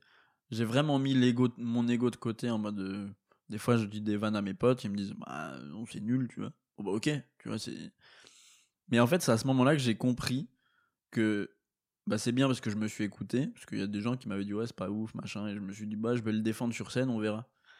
Et j'ai compris que, ben, genre, c'était rien et que ça faisait partie du métier et que ça nous rappelle aussi de temps en temps que tout n'est pas tout beau tout rose, tu vois. Avant de prétendre à des, un public qui vient te voir, qui paye tes, ses places pour venir te voir, etc., bah, il faut passer par, euh, par ça. Et en Parce fait, ça m'a fait du bien. Parce que je, je me souviens d'avoir vu. euh, alors, on a tous en tête euh, ces, ces spectacles d'humoristes. T'en as en DVD aussi, Ouais, j'en ai. euh, Ouais. mais des trucs qui sont des produits finis, qui sont sûrs, qui ont été joués dans des Ouais. Olympiades, des, des Zéniths, des Bataclan, et qui sont impeccables du début à la fin. Mais ils ont été rodés, ces trucs-là, en amont. Ah et bah euh, je me souviens d'avoir vu euh, Malik Bentala dans une salle à Reims où euh, tout n'était pas ouf. Il avait son... Je me souviens, ça m'avait frappé. Je me demandais ce qu'il faisait avec ça. Et je faisais pas de stand-up à l'époque. Il avait des papiers et un stylo sur un Mhm. manche debout, tu sais. Ouais. et chaque fois, il y allait, et il notait, il barrait. Je me dis, mais qu'est-ce qu'il fait? Et en fait, je comprends que c'était les vannes Ouais, qu'il il voulait tester. C'est ça. Et je me rends compte aussi que ça, ça fait partie de ce métier. Et au début, on, on- enfin, je vais pas dire qu'on ne sensibilise pas, mais tu te rends pas compte du travail qu'il y a derrière. Tu crois qu'être Mm. drôle, bah, c'est le DVD d'une heure et demie, et Bah ouais, ça paraît ça. simple comme truc. Ouais, mais av- avant d'avoir, euh, comme tu dis, parce que pour euh, aller dans les zéniths, aller à l'Olympia, etc., il faut que ton produit soit sûr, quoi. Il faut que, à la limite, peut-être qu'il y ait une vanne qui soit un peu moins forte que les autres, mais il faut que le public rigole du début à la fin. Donc avant, il y a des heures d'écriture, du rodage, des, des- des remises en question, des machins, enfin. Ouais, j'avais vu un, un documentaire sur Gad où il disait que pour jouer une ou deux heures de spectacle, il en écrivait quatre ou cinq. Donc c'est, mais les gens, ça, ils voient pas. Ils pensent que l'artiste, il arrive, il est drôle direct, alors que non. Mais c'est ça la, la force, c'est de, De faire croire que c'est simple. faire- ouais, que c'est simple et que surtout c'est, ça vient sur le coup comme si le gars il improvisait, tu vois. Il y, a- il y a ce réflexe un peu du, du supporter de foot qui dit mais c'est facile, c'est taper Ouais, dans un ballon, ouais. génial. Sauf qu'en fait tu te rends pas compte des années d'abnégation qu'il y a derrière et du ça. travail que c'est. Et est-ce qu'aujourd'hui ton entourage, tes parents, tes amis se rendent compte de ce que c'est comme travail que euh, de que de faire du stand-up justement? Euh, ouais, bah, en fait, ma mère, elle se rend compte, et mes amis aussi, mais ils sont pas encore, tu vois. Tu sais, pour eux, c'est en mode. euh, Ma mère, elle commence parce que j'ai commencé à faire les, les cours à la fabrique, etc. Donc, j'ai écrit des petits spectacles avec les, les enfants, etc. Et elle voit, en fait, que en fait, c'est du travail, en Ouais. fait, que d'écrire, de machin, de. Et comme je l'ai fait aussi des fois participer dans des petites vidéos et qu'on doit refaire des séquences et tout, elle se dit vraiment en mode Ah ouais, ok, c'est pas. Tu sais, il allume pas juste le truc ou il Ouais, parce que c'est la vois. difficulté au départ. Alors, on a tous vu, moi je m'en je m'en souviens avec mes parents, tu vois des humoristes, tu dis ouais, c'est facile, là, il fait des Ouais, blagues. voilà. Ouais, et moi qui ai un père qui fait facilement des blagues aussi, il se rend pas compte puisque lui c'est assez naturel. Sauf que faire des blagues, les écrire, te demander si c'est la bonne tournure, est-ce que c'est le bon choix de phrase, les réécrire, les refaire, etc. Je crois que les gens se rendent pas compte. Il faut se rendre compte aussi quand tu démarres le stand-up que c'est pas juste ouais, je fais rigoler des potes et bah, ça va être facile de, de faire du Bah. stand-up puisque je suis drôle déjà. Ouais, c'est ça. Puis en fait, faire rire ses potes et faire rire des gens qui te connaissent pas, c'est dur. Et en plus, ce qui est dur aussi, c'est que t'es pas connu et c'est bien de faire par exemple des premières parties, etc. Parce que là, les gens, ils s'a- ils ils s'attendent pas du tout à toi. Ouais, t'es vraiment ont- personne Ouais, là-dedans. voilà. Donc ça, c'est bien parce que t'es confronté vraiment en mode. Si en première partie, t'arrives déjà à faire rire, tu dis ok. Parce que les gens, ils s'en foutent, quoi.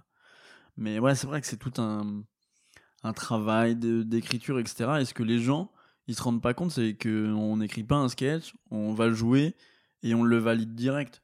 Toi, il y a des, enfin, il y a un rien qu'une blague pour qu'elle soit validée, il faut que tu aies fait au moins trois ou quatre scènes et qu'elle marche à chaque fois dans, dans toutes les, les situations. Et là, vraiment, tu te dis, ok, c'est bon, je la garde. C'est Kian Kojandi qui disait ça précédemment. Il, il disait euh, avant, parce qu'il écrit avec Navo. Ouais. Et euh, au moment d'écrire ses spectacles, il dit euh, Je vais d'abord dans les comédie clubs, je teste mes trucs vraiment plein de fois, dans plein de scènes et tout et tout. Et je fais plein de vannes et je teste un million de trucs. Et à un moment donné, quand j'ai du sûr, des, vrais, des trucs qui marchent, et je sais parce que ça a marché euh, 50 fois, Ouais. je vais voir Navo et je lui dis Ok, maintenant j'ai euh, une heure et demie, deux heures de sûr. Et là-dedans, après, il travaille les liens logiques entre les deux, Ouais, euh, les running gags, les flashbacks, Ouais, les flash forward. Enfin, et ils mettent un peu de technique là-dedans et tout, mais c'est un vrai travail. Il faut se rendre compte que quand tu commences le stand-up, c'est pas juste euh, ouais, je suis, je suis drôle, je vais monter sur scène. Ouais, c'est ça. Enfin, tu, tu te souviens la première fois où tu es monté sur scène, même pas face à du public, mais ce que tu as ressenti quand t'as- on t'a donné un micro, on t'a dit bah vas-y, bienvenue, euh, monte. Ouais, bah euh, la première fois, c'était en mode. euh, bah, j'étais tout jeune, du coup. C'est pour une pièce de théâtre euh, dans mon village, tu vois, j'étais tout fou. Mais ce que, ce que- tu ressens, c'est plus. Avant, j'ai stressé de ouf. Hmm. Mais une fois que tu y es, et une fois que tu as déclenché les premières réactions, tu vois, que ce soit du rire ou ça dépend ce que tu joues, quoi. Mais c'est là où tu, c'est là où tu te rends compte de l'impact. Mais tu te dis, ok, avant d'avoir fait ça, on s'est entraîné, on a répété, on a machin. Donc ouais, en fait, c'est trop intéressant ce que tu dis, mais c'est le produit fini que les gens ils voient et ils se disent ouais c'est bon il y a quoi t'as écrit une heure ça t'a pris quoi deux heures? Bah non mec j'ai écrit une heure ça m'a pris un an en fait tu vois c'est pour ça que les, les, artistes des fois ils font un spectacle genre ils font une espèce de pause d'un an mais parce qu'en fait ils écrivent Mm. et après ils reviennent donc ça c'est un délire puis même on est confronté à un syndrome de la page blanche de machin des fois tu te remets en question tu Non, je Ça, t'arrive encore ça d'ailleurs de dire euh, syndrome de toi qui, qui donne des conseils, toi qui donne des cours et des techniques pour justement euh, trouver l'inspiration, il t'arrive encore de te trouver face à un cahier ou un portable et dire j'ai rien à raconter. En fait, je me force jamais à écrire. Je le fais parce que euh, c'est instinctif maintenant, tu vois. Et tous les jours, enfin, mon cerveau, à force, il est habitué, donc tous les jours, il m'envoie des idées, etc. Donc je suis pas confronté en mode je me mets devant mon ordi et oh, je sais pas quoi dire. Et c'est pour ça aussi que je fais des vidéos, des trucs, parce que je sais qu'il faut que j'écrive, tu vois. Donc j'ai pas ce délire de page blanche. Après, forcément, des fois, je me dis, ah, je vais écrire là-dessus. Puis au bout de trois lignes, je suis bloqué. J'essaie de chercher, etc. Mais après, je force pas. Je, je me, je parlais dans un épisode précédent du fait que je, je, me retrou- je me suis retrouvé en situation de frustration pendant presque 15 jours parce que j'écrivais pas et que je voyais plein de gens qui écrivaient autour de moi et tout, un peu comme toi, et puis je Ouais. me disais putain, mais en fait, je travaille pas assez. Bah, je pense que c'est en, en fait c'est comme c'est un, c'est un mélange des deux, tu vois. Donc je me mets exprès euh, euh, des vidéos qui doivent sortir euh, tel jour à 18h, etc. Parce qu'au moins je sais que je vais le faire et je sais que je vais écrire parce que je me suis engagé. Et après, sinon, dans les plages horaires où je fais rien, etc., c'est si j'ai une idée qui vient, je suis sous la douche, bam. Enfin, tu vois, c'est des idées qui viennent un peu n'importe comment. Et aussi le soir, j'aime bien parce que le soir, euh, de temps en temps, tu vois, t'as toujours des petites idées, etc. Donc je dors toujours avec un petit carnet où, tu vois, Ouais. où je peux noter. euh, parce Je que fais sinon, pareil à tu- côté du lit, et puis si, si Ouais. t'as une idée qui vient, euh, Parce pouf, que tout, tu sinon, tu t'oublies, quoi. C'est, c'est- il, est, il est cool ce principe du petit carnet. Enfin, Ouais. moi j'aimerais en parler aussi parce que dans ma poche, euh, même au boulot, tu vois, dans la veste, j'ai toujours un carnet ou même le portable, mais surtout à côté du lit le soir, je me, c'est un, presque un rituel qui me met en position de dire c'est ouvert. Tu vois, Ouais. je me couche, je suis en disposition s'il y a besoin, tu vois, d'être en mode stand-up. Et le fait de ça. poser mon carnet, ça sacralise ce mode stand-up on, tu vois. Mm. Et je l'utilise pas toujours, pas souvent, mais des fois, je suis en train de m'endormir. Et il y a, ce- c'est une période où le cerveau divague un petit peu comme ça, et à un moment donné, dire, putain, il y a un truc Ah, a un génial, truc, et ouais. hop, carnet, et je note, Exactement. et deux, trois mots comme ça, et, et j'ai la même difficulté que toi, c'est que je note euh, Islande, gros, glaçon. Et le lendemain, tu dis, ok, Qu'est-ce que j'ai voulu j'ai dire fait une liste de courses. C'est vraiment galère. Et Ouais. plusieurs fois, alors maintenant, je- j'enregistre les notes sur le téléphone. Non, ça. Euh, les notes sur le téléphone, j'ai fait une ou deux fois, mais ça m'a, saoulé, tu vois. Ouais. Mais j'ai, c'est, ouais, je note deux, trois mots, et puis après, je me dis, ah là là, j'essaie de réfléchir, etc. Et je me dis que si c'était vraiment une bonne idée, j'aurais pas oublié, tu vois. Ou Ouais. elle va me revenir. C'est intéressant parce que ça veut dire que enfin, tout n'est pas obligé d'être ouf, tout n'est pas de la matière euh, hyper cool. Hmm. Ça peut aussi être du déchet, entre guillemets. Et tu parlais de gars il y tout a à l'heure. beaucoup mais- de déchets. Ouais, voilà. Et en fait, c'est ça qui, qui fait qu'il faut écrire beaucoup, c'est qu'à un moment donné, ça permet aussi de faire du tri et de dire, bah, c'est pas ouf, ça je dégage. Et si j'ai 4 heures, à la fin, je vais me retrouver avec une heure. Et donc, dès le départ, il faut prendre le, le pli d'écrire beaucoup, sur tout et rien, et des trucs même de merde. Mais c'est pas grave, parce que là-dedans, c'est un peu le travail du chercheur d'or, quoi. C'est de casser Ouais. de la pierre pour trouver les pépites. Bah ouais, parce que plus on va avoir de matière, plus on va avoir, même si c'est, même si c'est barbant, même si c'est usant, mais on va, plus on va avoir de matière, plus on va pouvoir faire du tri. Et c'est ça qui va rendre le, le sketch ou le spectacle drôle. C'est que t'as pas, parce que si t'écris une heure et que t'es avec ton metteur en scène ou que tu joues sur scène euh, solo et que tu te rends compte que sur ces une heure, il y a 30 minutes qui marchent pas, là, tu passes de une heure à merde, j'ai plus que 30 minutes. C'est clair. Alors que si tu joues une heure et qu'il y a 30 minutes qui marchent pas, mais que derrière tu peux encore retester euh, euh, re 30 minutes ou une heure ou machin, bah t'es large. Du coup, tu parles de, tu parles de construire un spectacle ou un sketch. Est-ce que forcément le, le but de- du stand-up, c'est de, de construire un spectacle ou est-ce qu'on peut envisager de dire bah, j'ai que des 5 minutes ou des 15 minutes à faire? Ou est-ce qu'à la fin, le, but ultime, le Graal, comme c'est la Coupe du Monde, c'est de dire bah ouais, il faut que tu joues ton spectacle quelque part? Bah non, après je pense qu'il y a deux, visions, tu vois. Si, si euh, tu te plais dans ce délire de j'ai que des 5 minutes, et moi ça me plaît d'aller faire 5 minutes avec des potes, machin, on fait des cafés-théâtres, machin, on est entre, entre amis, après on... c'est bien, tu vois. Mais je pense quand même que le but ul- ultime, en tout cas pour moi, c'est d'avoir un spectacle et de pouvoir euh, kiffer plus longtemps sur scène. Parce que je pense que le, le spectacle, je pense que ça te donne une, crédibilité, tu vois. Ouais, ça, ça met un. En fait, il y, a un genre de, de tampon qui dit ok, c'est artiste à spectacle. Donc, du coup, c'est un peu mieux que artiste à 5 minutes. C'est même pas ça, mais c'est, je pense que hum, on peut prendre une personne, tu vois, n'importe quelle personne. Je pense que peut-être pas tout le monde, mais il y a beaucoup de gens qui peuvent être drôles sur 5 minutes, en vrai. Oui. Il suffit que tu aies vécu une anecdote de ouf, euh, pas commun. Euh, tu la tournes bien et tu vas faire un sketch de 5 minutes qui est ouf. J'ai en tête des humoristes parisiens que je vois dans des comédie clubs où je me dis, en fait, c'est comme si des potes me racontaient leur soirée et sur Mm. 5 minutes, c'est ouf. Mais C'est ouf. quand t'enlèves la, le- les mimiques euh, et le côté un peu théâtral du truc, je sais pas si ça construit un spectacle, ce truc-là. C'est juste une bonne anecdote. Bah, c'est une bonne anecdote. Sur 5 minutes, tu te dis Ah, le gars est fort.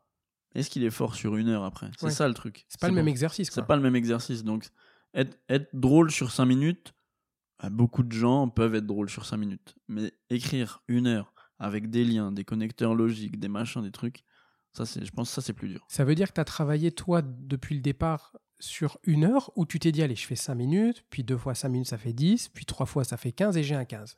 Et ensuite, bah, si j'ai deux 15, ça fait 30. Puis si j'ai deux 30, ça fait une heure. Ouais. Ou vraiment, tu t'es dit, non, non, moi, c'est une heure et j'écris tout de suite une heure. Euh, non, j'ai écrit bah, d'abord mon sketch, euh, 5-8 minutes.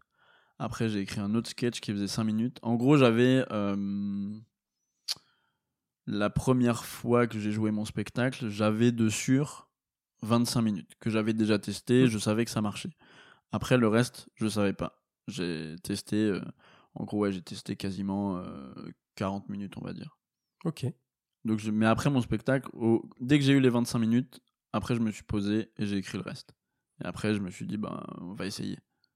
Donc, quand, tu, quand, tu, quand toi, tu t'es frotté à l'écriture d'un d'un spectacle comme ça, euh, une heure, est-ce que tu arrives encore à regarder des spectacles, euh, on va dire, en mode public et je prends les vannes et je rigole de bon cœur Ou tu es toujours un peu maintenant dans liste, dire, ah, ok, je vois un peu le truc, je vois les techniques, les, tu vois les règles de 3, etc. Ou est-ce que vraiment tu es totalement libéré de ça? Je fais, je fais les deux. Euh, du coup, je, en, fait, je, en fait, je fais les deux à la fois. Tu vois, je me dis, j'ai envie que l'artiste, il me surprenne, tu vois, mais j'ai aussi envie de comprendre euh, quelle technique il a utilisée, tu vois. Ah, s'il a fait une règle de 3, mais il l'a pas amené comme une règle de 3 basique, ou tu vois. Donc, je suis quand même, je suis très bon public. Après, euh, bon public en mode, euh, je préfère en live, tu vois. Ouais.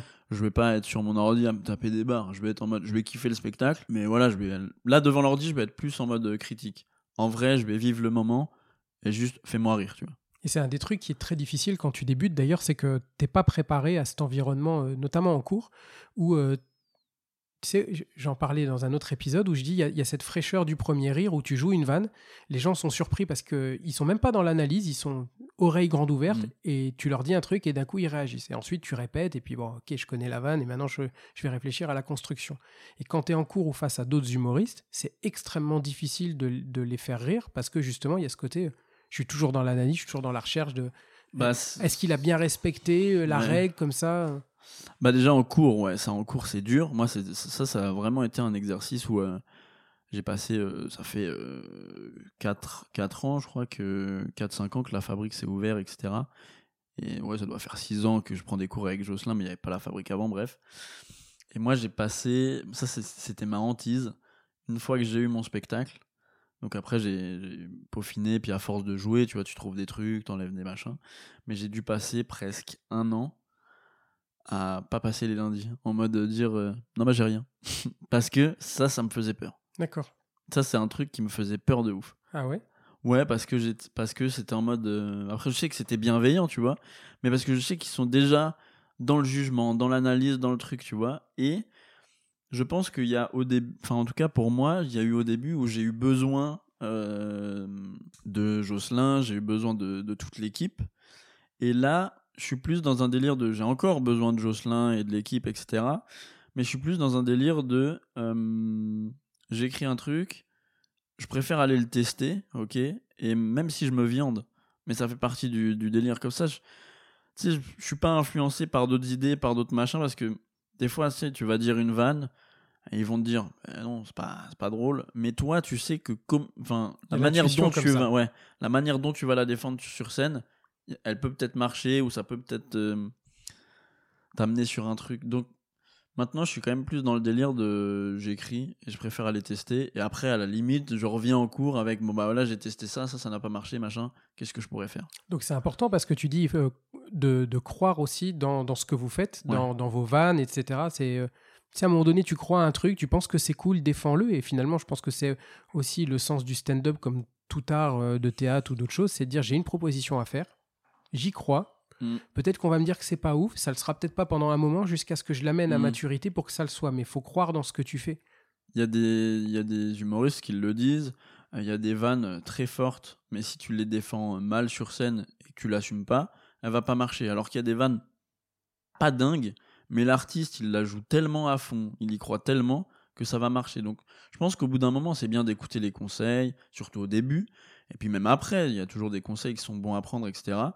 Mais je pense que quand on a cette petite voix qui nous dit essaye quand même, tu vois, et qu'on est, enfin, qu'on est rodé et qu'on sait que de toute façon, euh, être humoriste, on prend des bides, on n'en prend pas, c'est, ça fait partie du métier. Bah, on n'a rien à perdre. T'acquiers une confiance comme ça Ouais. qui te permet de te détacher de l'impact, du, du pré-impact en fait que ça, Ouais. parce que t'as rien joué encore, mais il y a une peur euh, irrationnelle. Ouais, ouais. C'est pas grave, fais-toi confiance, tu te connais, t'as déjà ça. joué, euh, tu sais que tu peux rebondir et c'est pas au grave. pire, ça se passe bien, et au pire, bah, t'écriras d'autres blagues. Tu vois, c'est tout ce qui se passe. Donc c'est aussi le risque de se laisser influencer peut-être par d'autres et c'est un peu ce qui peut se passer en cours, c'est que on essaie de mettre des idées, des mots, des intentions dans ta bouche, dans, dans, dans, dans ton jeu, qui sont pas les tiennes, qui sont pas dans ton identité et qui à un moment donné contreviennent à ok mais ça moi j'y crois pas, c'est pas mon ça. intention et C'est faire c'est comme pour, je veux, quoi. C'est pour ça qu'en cours, c'est compliqué parce qu'il faut faire avec les. Comment les. La vision de chacun, tu vois. Ouais. Faut pas. euh, le gars qui raconte son sketch, etc., faut pas totalement tout changer et changer sa vision, etc. Tu vois, c'est pour ça qu'il faut avoir un regard et essayer de comprendre euh, où il veut aller, ce qu'il veut raconter, etc. C'est pour ça que c'est parfois c'est dur parce que des fois tu comprends pas, mais faut pas tout changer parce qu'après c'est ça, ça le dénature. Et c'est super dur au départ en plus, parce que quand tu arrives, toi, de- t'es débutant, très Mhm. débutant, tu as une idée de ce qui te fait rire toi, de comment tu le ferais toi, quelqu'un te dit un truc et t'es tenté de lui dire non, dis-le plutôt comme ça, parce Ouais. que moi, ça va me faire rire comme ça. Et après, enfin, même moi, j'ai appris au fur et à mesure à mettre ça un peu de côté, à essayer d'être plus générique, ou en tout cas dans l'intérêt de la personne qui intervient, de dire ok, je comprends comment tu fonctionnes, et c'est peut-être de l'amener comme ça, parce que ça, c'est toi Ouais. et de mettre un peu moins de toi. Enfin, je sais pas si c'est très clair, mais au début, j'étais tenté de d'essayer de donner un peu de moi aux autres dans la tournure, dans l'intention, Ouais, alors ouais. qu'en réalité, euh, l'interaction, c'est plutôt d'essayer de les faire euh, progresser dans leur manière de faire à eux, quoi. Dans leur ça. manière de dire à eux. Puis c'est dur parce qu'on a tous euh, quand même un ego. Donc t'es chez toi, t'écris t'écris ton truc et là on te dit ouais cette vanne elle est pas bonne. C'est- relou parce que t'es chez toi, t'as as, peut-être mis une, 10 minutes, une demi-heure, une heure à trouver la vanne, etc. Et on dit ouais bah jette-la, tu vois. Donc c'est pour ça qu'il faut quand même mettre beaucoup son ego de côté quoi et se dire euh, j'écris, j'écris. je En fait, faut pas être attaché à ces vannes. C'est ça qui est dur. C'est important, ça, de ne pas être attaché à ses vannes. C'est un, un- un conseil que tu donnes souvent en cours, c'est de dire Ouais. euh, c'est bien, ok, la vanne est bonne, mais coupe. Parce qu'à un moment Mm. donné, ça va renforcer le reste. Et Mm, la vanne, intrinsèquement, elle peut être bonne, Ouais. mais il faut pas tenir trop à tes vannes au risque justement de, de polluer un peu le reste et que ça rende ça. illisible les trucs qui sont encore plus forts. Bah ouais, voilà, c'est ça. Or, au départ, tu dis, ouais, j'ai écrit un truc, c'est un truc de ouf. Ça marche ou ça marche pas, mais je tiens à ça. Et à un moment donné, tu vas te constituer une base de trucs qui, auxquels tu tiens. Mais faut pas trop tenir à ces blagues, Mm. en fait. Et puis même au début, quand on écrit, on, on a ce sentiment que le public il va pas nous comprendre. Donc on a tendance à expliquer, expliquer, bien raconter, etc. Ouais. Et ça, en fait, non, le public il est comme, il est comme nous, il est pas bête. Donc faut vraiment aller. euh, Le stand-up, c'est voilà, c'est il faut aller euh, à l'essentiel. Et c'est vrai que de couper et, et même d'enlever des vannes qui sont bonnes, mais on l'enlève pas parce qu'elle est pas bonne, mais parce que celle qui est juste avant et trois autres qui sont derrière, c'est des trucs de ouf. Et celle-là, elle est un peu moins forte. Donc il faut l'enlever. Et tu te dis, ok, mais c'est pour ça que. Mais ça, ça s'apprend, tu vois. Moi, au début, quand on me disait, ouais, cette vanne, elle est pas bonne, j'étais en mode, euh, ouais, quand même, euh, passer mais du c'est temps à l'écrire, machin. Maintenant, je suis un peu moins. Bon, après, il y a la manière aussi de dire. Mais C'est ça. C'est pour ça que c'est bien de demander vraiment à des potes, mais des potes, euh, des fois proches, qui vont, qui vont pas hésiter à te dire, oh non, là, c'est éclaté, mec. Ouais, faut s'entourer comme ça de gens qui vont pas te flatter, Ouais, qui vont voilà, dire, c'est faut- génial ce que tu faut fais. pas leur envoyer les trucs pour qu'ils disent ouais c'est trop bien t'es trop drôle etc je, veux pas que tu me dises ça. Je veux que tu me dises, ok, ce que tu as aimé, c'est cool, mais ce que t'as pas aimé, ce que je peux améliorer, ce que je peux changer, etc. Et c'est le risque parce que même moi, au départ, j'arrivais en cours en, en ayant une confiance dans ce que j'avais écrit. Tu sais que tu es en apprentissage, mais tu te dis, j'y crois puisque je l'ai écrit de toute façon, donc Mm. je le garderai pas si. Et tu arrives en cours, on te dit, alors c'est bien. Mais Mm. Et là, comme tu dis, mettre ton ego de côté. Et moi, j'ai trouvé ça super dur. Je sais pas comment toi tu le vis ou tu l'as vécu au début. J'ai trouvé ça super dur de dire, ok, c'est pas moi en tant que personne qu'on est en train de critiquer, c'est le travail que j'ai écrit. Et comme je suis en apprentissage, c'est normal que ce soit pas ouf. Mais au début, c'était super dur. hein. Mais même ça, c'est dur parce que tu te dis, ok, c'est pas moi en tant que personne, mais c'est quand même le travail que j'ai fait. Et le travail que j'ai fait, c'est que j'ai passé ma soirée d'hier, euh, peut-être j'aurais pu sortir ou machin, à travailler mon sketch. Et là, on me dit, ouais, faut changer, faut machin. Donc ouais, c'est dur. Et puis même sur scène, hein, c'est.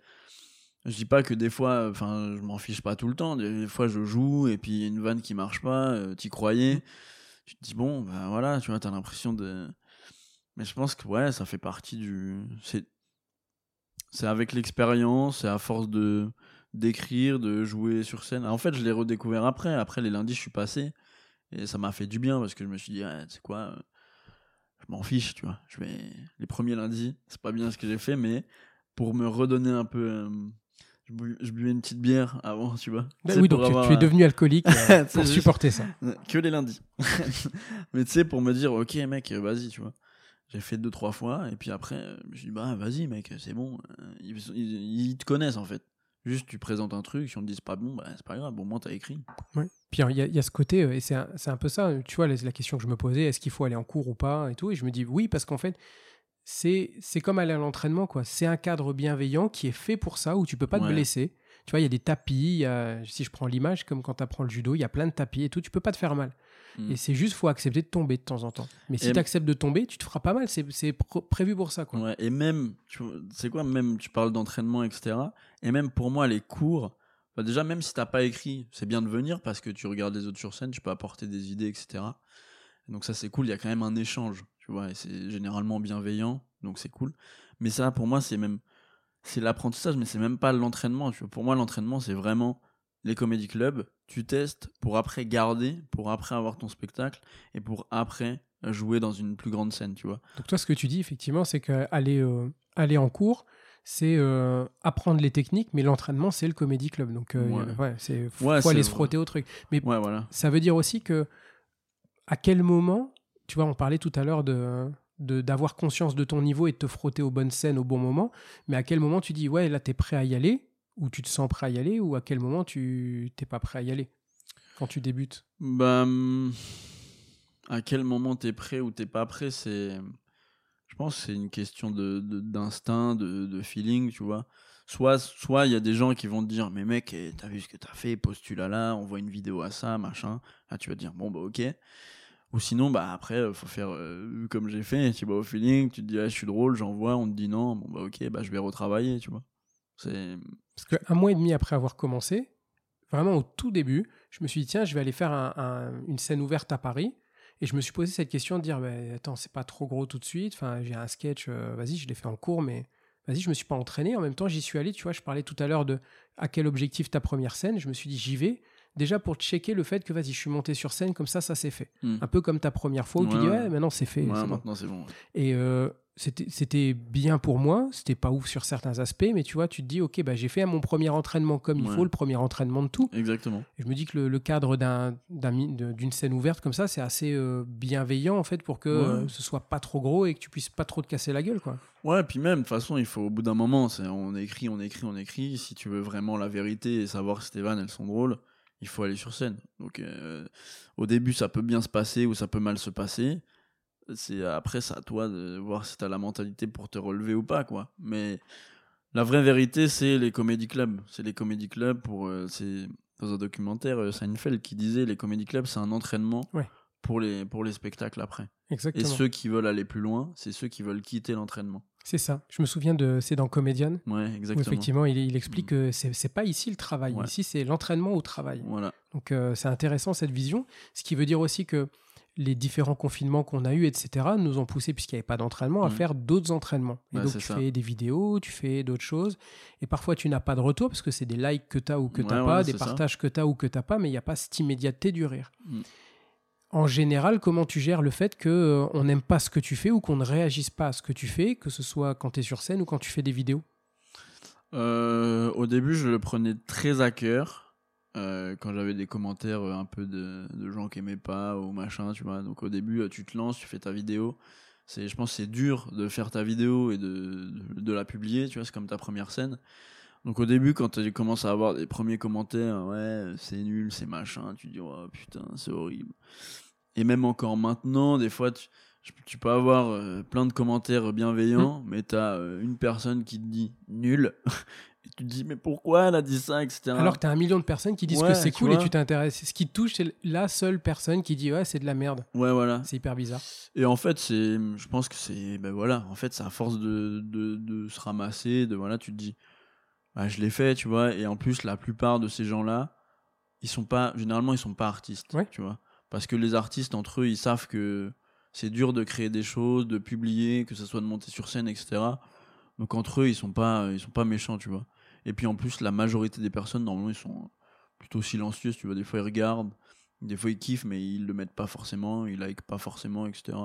Donc je, en vrai, je gère bien le, enfin, je gère bien. Des fois, ça va me toucher quand même, tu vois. Je vais pas, pas te mentir, mais ça fait partie de la vie. Et quand tu regardes que, tu vois, les plus grands, ils sont aimés, ils sont détestés aussi. C'est vrai.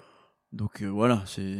C'est vrai, tu dis finalement à notre niveau. euh, c'est la question que je me suis posée en lançant ce podcast, c'est de dire à un moment donné, ouais, mais c'est ouf, c'est pas ouf, euh, ça va être écouté, pas écouté. Et en même, à la fin, on en avait parlé. Je dis, bah viens, on fait un, fais un truc. Bah ouais, fais. C'est pas ouf, c'est ouf, on s'en fout, mais On fais un fout, truc qui à un moment donné va t'amener à faire autre chose, qui va t'amener à faire autre chose, et ça construit ta, ta progression, mais ne pas ne rien faire. Tu vois, je faire, pense que le pire, ouais. c'est ne rien faire. Bah, ne rien faire parce que tu, tu, tu vas nourrir des regrets.